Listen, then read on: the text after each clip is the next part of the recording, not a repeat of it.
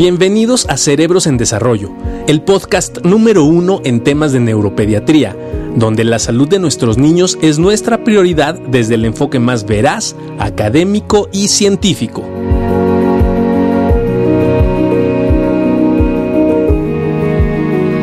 Invitamos eh, al doctor eh, Fernando Fer.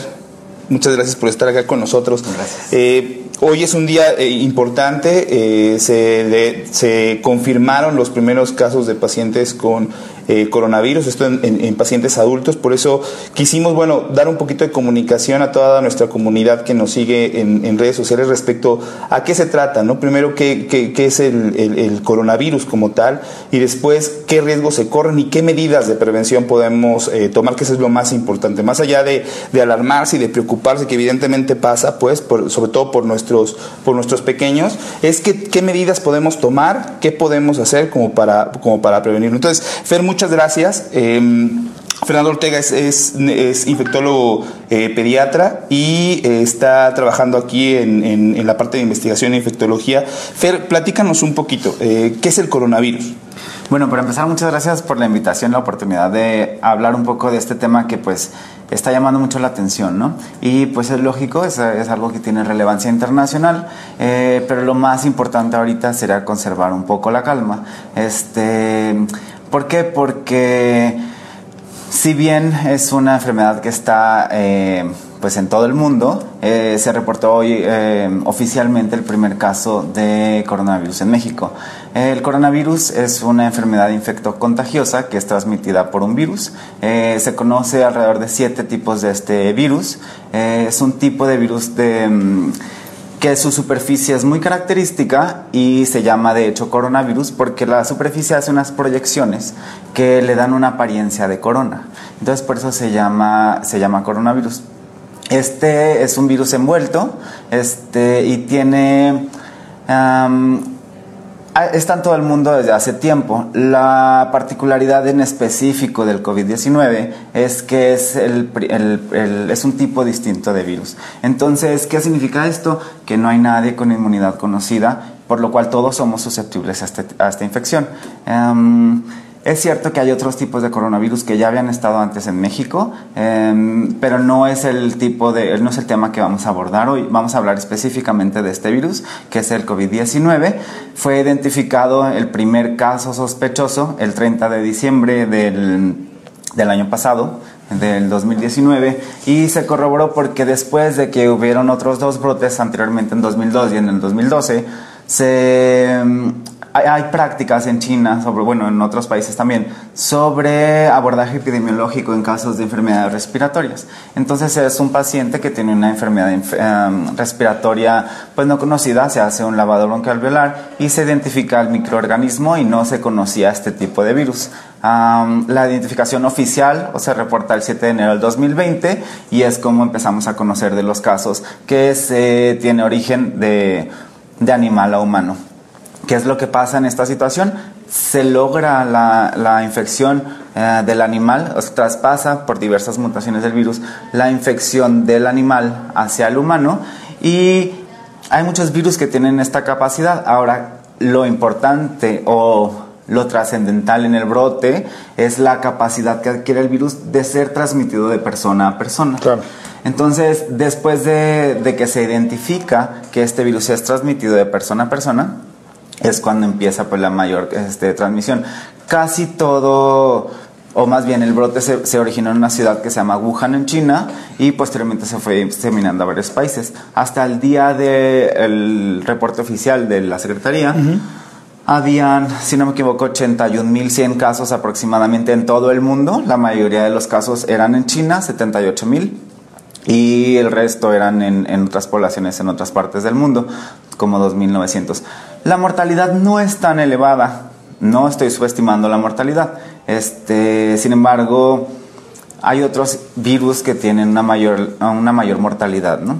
Este, sí es importante, como les mencionaba, porque al ser un virus que nuestro cuerpo no conoce, no tenemos memoria inmunológica contra él, entonces todos somos susceptibles a enfermarnos.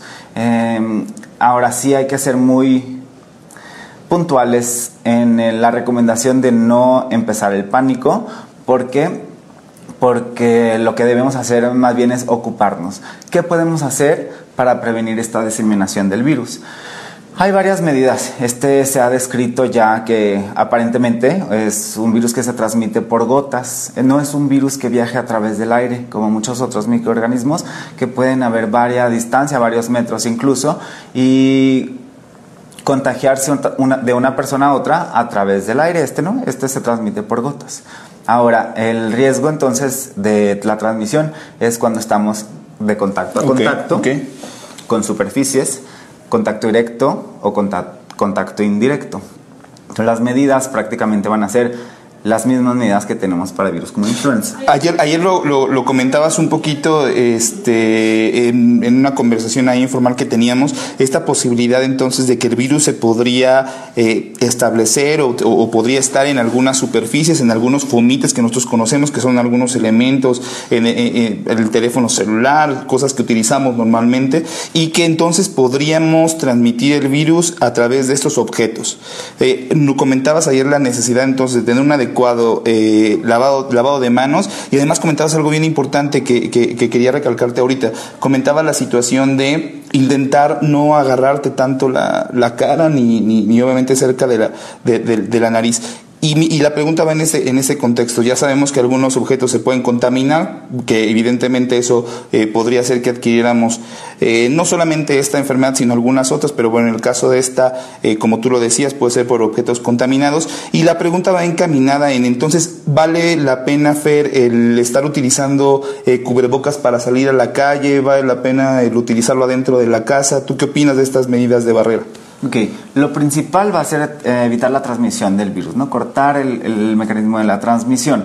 Entonces, lo, así, lo más importante que yo creo que es la clave en, de este live que a mí me gustaría que nos lleváramos es aseo de manos, bueno, higiene de manos, que significa ya sea agua y jabón, este, de manera vigorosa, 40 segundos, este, o alcohol gel. También se ha demostrado que el alcohol gel el 70% al menos, es eficaz para eliminar el virus. Eso es lo principal.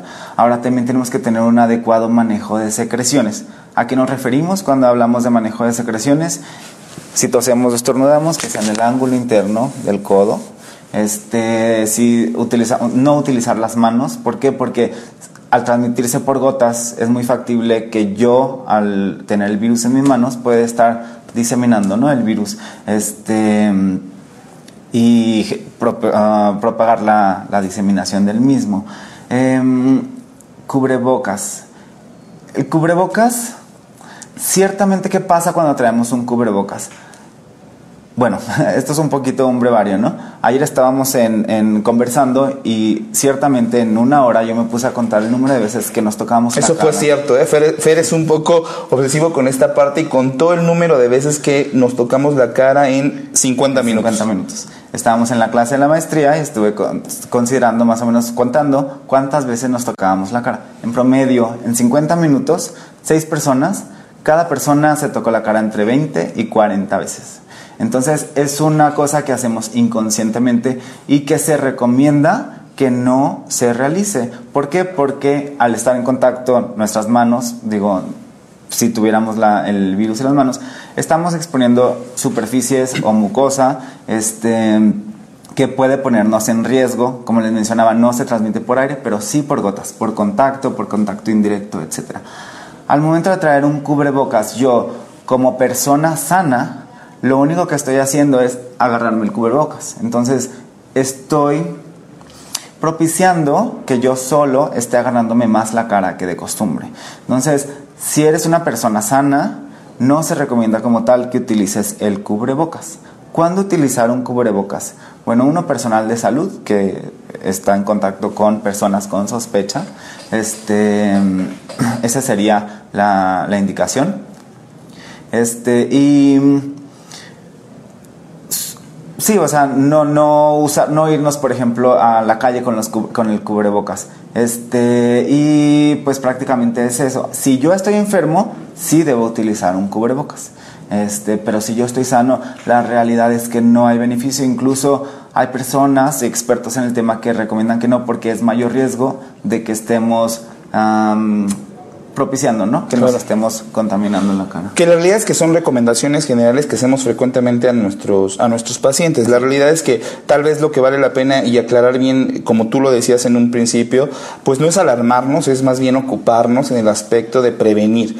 Y entonces a lo mejor, bueno, si antes éramos cuidadosos, ahora ser mucho más cuidadosos en este, en este sentido. Pero decía bien Fer, bueno, a veces utilizamos el cubrebocas y no estamos enfermos. Y en ese momento, bueno, tal vez valdría la pena no utilizarlo en caso de que no estemos enfermos, pero si llegamos a tener en casa a alguien que se esté enfermo, bueno, pues vale la pena entonces a lo mejor que se cubra, se cubra la boca, sobre todo si está estornudando y, demás. Ahora, Fer, pasemos a la situación. Hay otras cosas que también podemos hacer antes de, cambiar. Claro. Por ejemplo, lavar secreción, digo, superficies, sobre todo. Lavar, higiene de superficies. Okay, Este, ya mencionamos la higiene de manos, que es lo más importante. Este, otras cosas que nosotros también podemos hacer y que tenemos la costumbre digo, no sé en qué países nos estén viendo, pero en Latinoamérica en general somos personas que abrazamos, que nos damos beso, que nos damos la mano. Evitar eh, realizar este tipo de, de acciones. Evitar ser cariñosos, por lo menos hasta nuestra, todas las medidas de expresión y cariño vamos a contenerlas. Pues por lo pronto es una medida que está altamente recomendada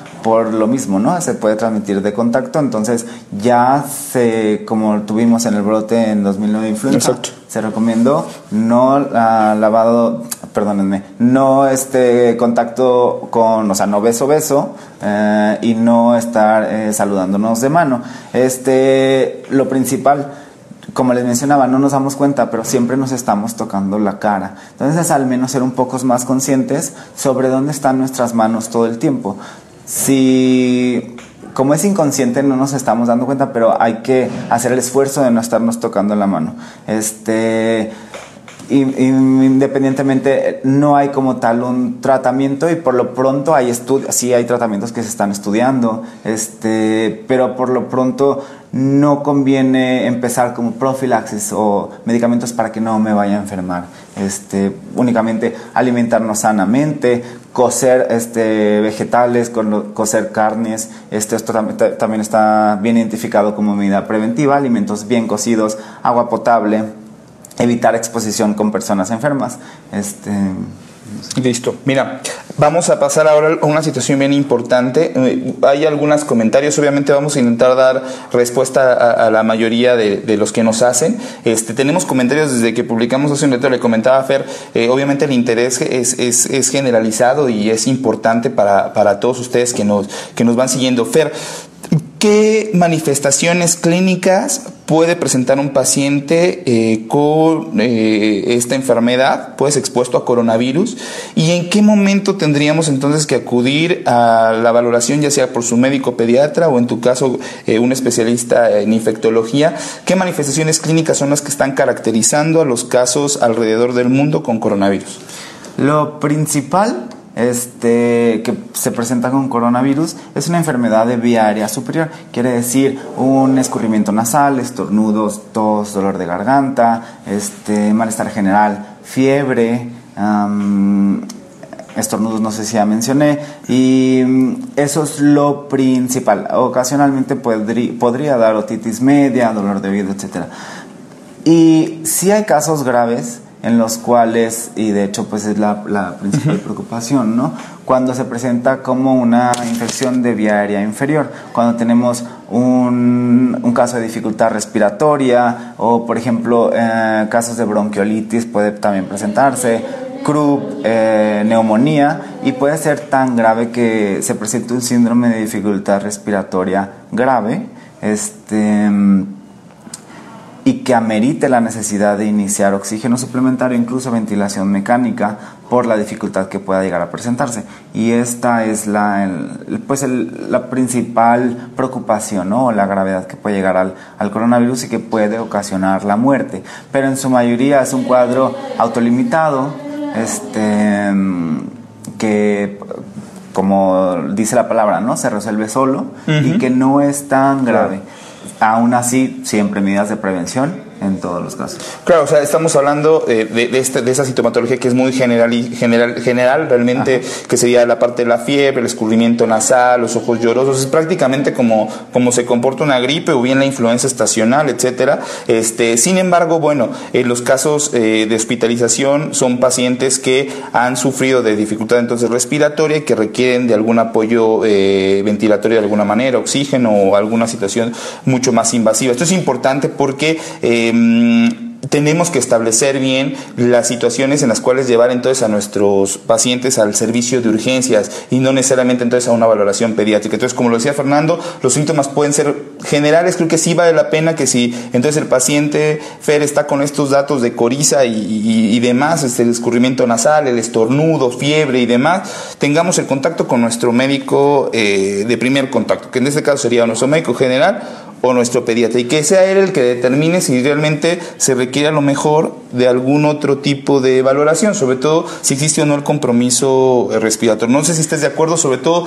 en el, en el aspecto de lo que vimos anteriormente con influenza, que de repente toda la gente acudía a los servicios de, de, de urgencias y de repente pues, nos resultaba que la mayoría no tenía influenza tipo H1N1, sino era una influenza tipo estacional. Ok, la situación aquí es que sí hay que ser bien claros en la definición operacional Exacto. del caso, ¿no? Exacto. Eh, anteriormente teníamos una definición operacional que era una persona que presentara cualquier uh, cuadro de dificultad respiratoria, síntomas respiratorios y que tuviera antecedente de contacto, bueno, primero, que haya estado en Wuhan, China, o que tuviera antecedente de haber estado en contacto con alguna persona en los okay. últimos 14 días, porque es más o menos el periodo de incubación que se espera que esté pasando en este virus, porque este tipo de familia de virus el periodo de incubación puede ser de 2 hasta 14 días, dependiendo okay. del virus. Entonces manejo una, una ventana ¿no? de 14 días eh, que hayamos estado o en el lugar donde estaba localizada la, la enfermedad o que estuviéramos en contacto directo con una persona que hubiera estado ahí. Ahora la definición operacional cambia el día de ayer este, con el comunicado que hace la Secretaría, claro. en donde dice que es eh, una persona de cualquier edad que presente enfermedad respiratoria aguda, leve o grave y que cuente con alguno de los siguientes antecedentes hasta 14 días, como mencionamos, de los síntomas. Ya sea haber estado en contacto con un caso confirmado bajo investigación del coronavirus uh, COVID-19 o un viaje o estancia en países con transmisión local comunitaria.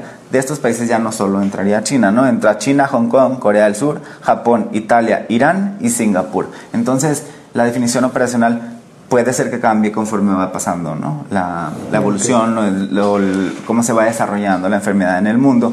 Pero por lo pronto ahora este, cambia y no es, no hay que paniquearnos en el sentido de mi hijo tiene mocos, este, mi hijo tiene tos, tiene fiebre, seguro es coronavirus. No, hay que tener, este, hay que seguir la definición operacional de un caso sospechoso. Y pues un caso este, confirmado es cualquier persona que cumpla el criterio de haber sido un uh, caso sospechoso, pero además haya tenido un diagnóstico confirmado por el INDRE, que es el Instituto, que, eh, de, el Instituto Nacional de Diagnóstico y Referencia Epidemiológica. Entonces, no es cualquier persona que presente un cuadro respiratorio superior. Así es. Este, es una persona que cumpla estos criterios. Eh, estamos en temporada de virus respiratorios, entonces lo más eh, frecuente es que sigamos viendo estos virus. Vamos a seguir viendo influenza también. Estamos todavía en temporada de influenza. Eh, por eso es tan importante la, la prevención, ¿no? no solo por coronavirus, por todos los otros virus, pero además este, considerar que no cualquier cuadro respiratorio claro. significa coronavirus. Muy bien.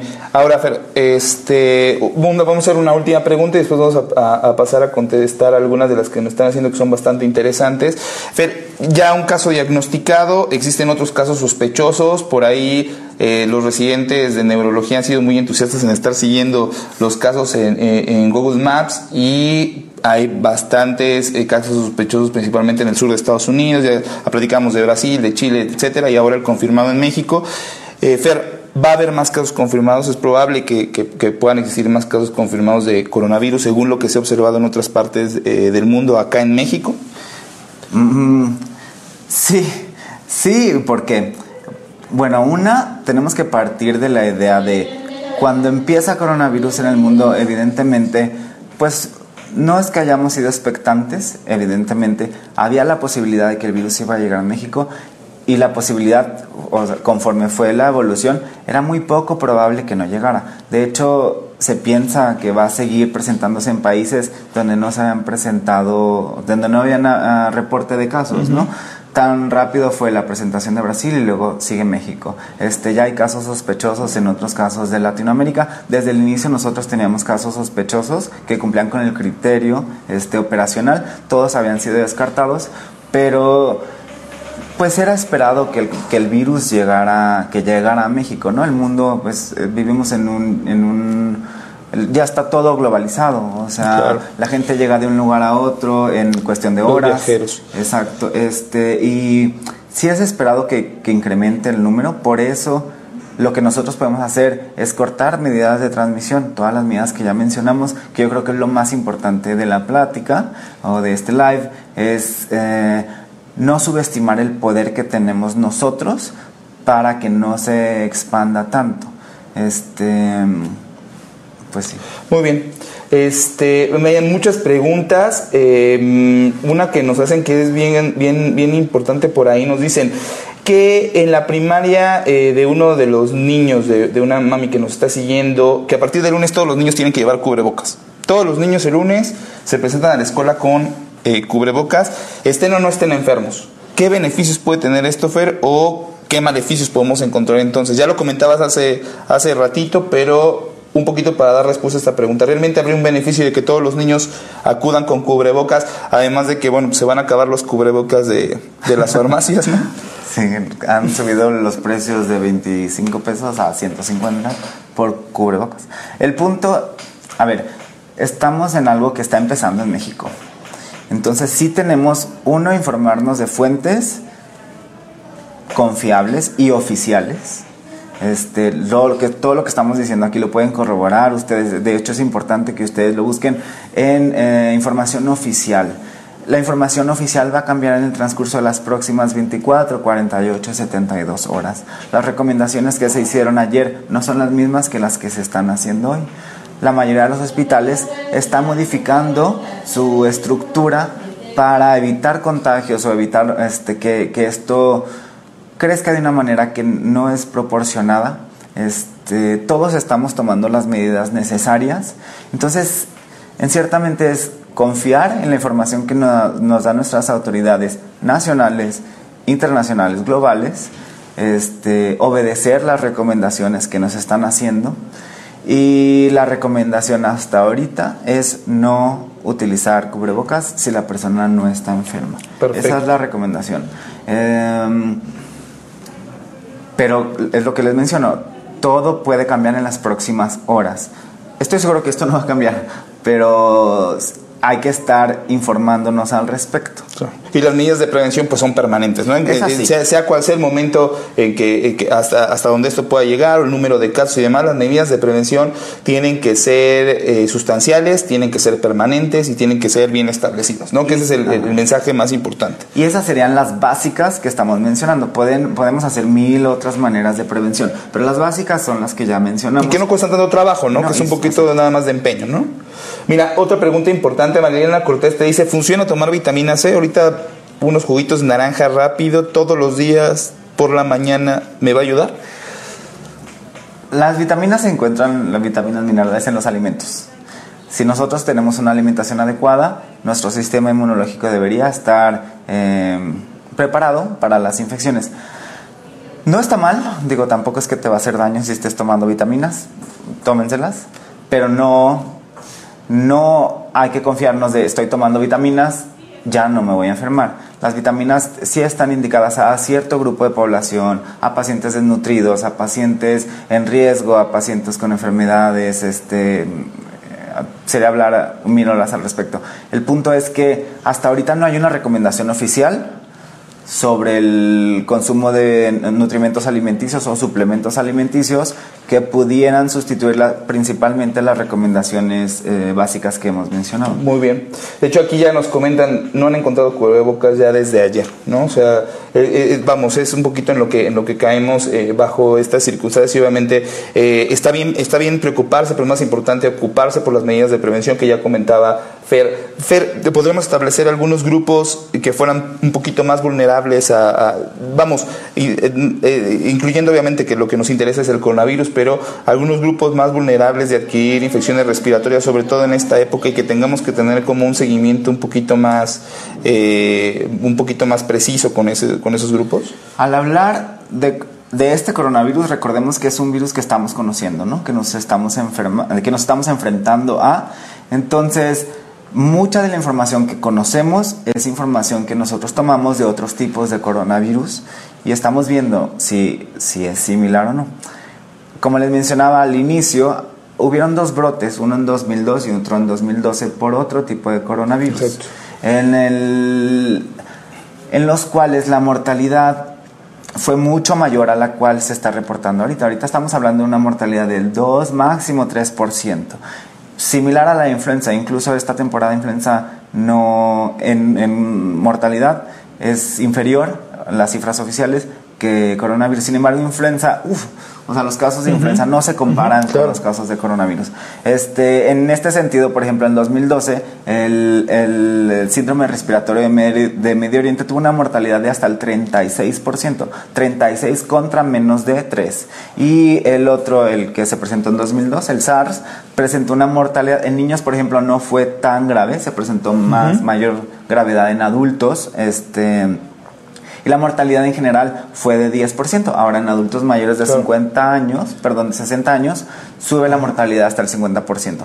Entonces, mm, es información que estamos mm, viendo apenas, esto, esto es información nueva. ¿Qué podemos hacer? Recordemos que este es un virus que es nuevo y no tenemos memoria, pero hay otras enfermedades respiratorias que son prevenibles por vacunación. Entonces, mi recomendación inicial digo, soy pediatra, infectólogo, siempre es vacunación.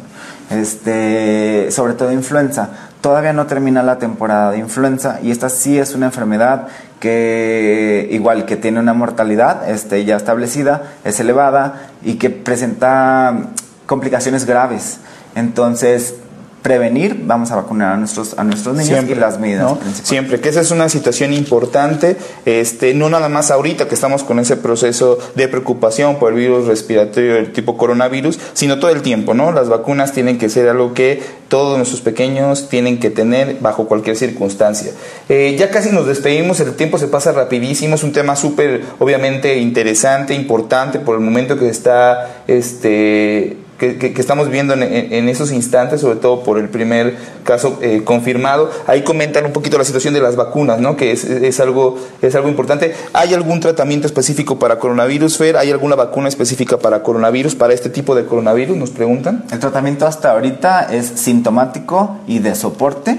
Eh, antes que nada, si tuviéramos la sospecha y tenemos cumplimos con el, con el diagnóstico ¿no? de, de un caso de sospecha, lo principal sería ponerse en contacto con las autoridades, incluso podemos dejar los datos aquí para reportarse y evitar exponer a más población si nosotros estuvimos en estos países, Singapur, Hong Kong, China, etcétera, y tenemos síntomas respiratorios, um, sí es importante no como tal presentarse al hospital directamente, sino primero avisar. ¿Por qué? Porque si no vamos a estar exponiendo a población vulnerable, que todos somos vulnerables, este, a la infección por coronavirus. Ahora, este tratamiento como tal, no hay ahorita un tratamiento. Sí hay muchos estudios, ya se están haciendo estudios sobre qué tratamiento sería el más indicado para coronavirus, pero no hay como tal ahorita una recomendación específica hasta el momento, repito, sobre algún tratamiento en específico. Igual vacunación, ahorita hay estudios al respecto y no hay nada oficial. Que contesta gran parte de las, de las preguntas que acabas de comentar, medidas generales, reposo, este, tratamiento sintomático, que eso sería tratamiento analgésico, tratamiento para la fiebre en caso de que exista, antihistamínicos en caso de, que haya algo de escurrimiento nasal, mucho reposo y abundantes eh, líquidos. Y no eh, antibióticos, no, no está recomendado la administración de antibióticos, por eso siempre recomendamos eh, valoración por tu pediatra. ¿no? Perfecto. Eh, una pregunta bien interesante de Vivian y que lo platicamos hace un, ratito eh, y ya me explicabas, ¿no? la pregunta fue, ¿por qué parece ser que la población pediátrica no, o, los números de casos en población pediátrica no se comparan con, los, con la cantidad de adultos que, ha presentado coronavirus? Me explicaba Fer y ahorita lo comentará que parece ser que eh, ya había estudios anteriormente también con, con, con las otras infecciones por coronavirus donde se demostraba también que los niños podrían no infectarse con tanta frecuencia, ¿no? Pues la verdad eso es algo relativo, ¿no? Ciertamente los niños este, son, están más predispuestos a infecciones respiratorias este, agudas en el sentido de que apenas está creciendo su, o se está generando su memoria inmunológica. Sin embargo, con respecto a este en particular, no tenemos información al respecto tan evidente, pero sí hemos visto que en otros tipos de coronavirus, de los brotes, de los dos que mencioné, eh, la población más afectada fueron adultos o personas con inmunocompromiso. Ahora, niños pequeños sí hay que considerar que son un grupo vulnerable porque además de que no han estado expuestos a este virus como nadie, eh, pues su sistema inmunológico no es del todo maduro y sí pueden llegar a presentar mayor eh, complicaciones, así como personas con uh, inmunocompromiso, tratamiento inmunosupresor, pacientes con cáncer que están recibiendo quimioterapia, esteroides de manera prolongada, alguna enfermedad genética o más bien congénita que genere inmunodepresión, todos ellos son población de riesgo susceptible a infecciones graves. Claro, que, que, lo mismo sería nada más, eh, y, era un comentario también, todo se nos juntó la información, le decía Fer, muchos pacientes bien interesados obviamente preocupados por la situación, que están bajo tratamientos que podrían disminuir un poquito sus defensas, inmunocomprometerlos, que nosotros le decimos, y nos escribían para preguntarnos, doctor, ¿qué hago? ¿Suspendo el tratamiento de mi, de mi niño ante esta situación? Bueno, tranquilos, no hay que alarmarnos, eh, como lo decía ya Fernando, es un caso confirmado, hay que esperar la información en el resto de los días, el resto de las semanas, para poder ir conociendo cómo se va comportando esta situación, pero por ningún motivo suspendemos tratamiento de establecidos por nuestros médicos especialistas. Los mantenemos y ¿qué es lo que hacemos? Bueno, pues eh, invitamos a, nuestros seguidores a que simplemente puedan establecer medidas eh, preventivas como lo comentábamos con, con Fernando. Eh, Fernando, regálanos por favor tus datos de contacto por alguna situación que la, que la, que la gente quisiera eh, contactarte, tu teléfono de tu consultorio. Sí, estoy en el consultorio 305 del Hospital Infantil Privado y el teléfono del consultorio es 5669 1546. En redes sociales igual estoy en abriendo Facebook este, dr.fer o rv. En Instagram ese está abierto, es dr.fer o rv. Muchísimas gracias Fernando, muchísimas gracias a todos ustedes por seguirnos en este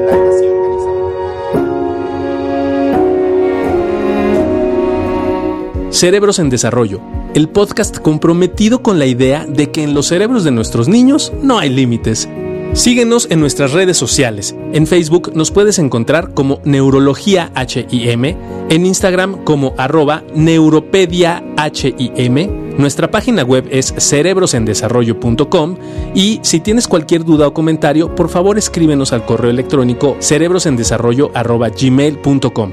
Si este episodio crees que le puede ayudar o servir a alguien, por favor compárteselo. Le podrías estar ayudando mucho más de lo que te imaginas. Nos seguimos escuchando.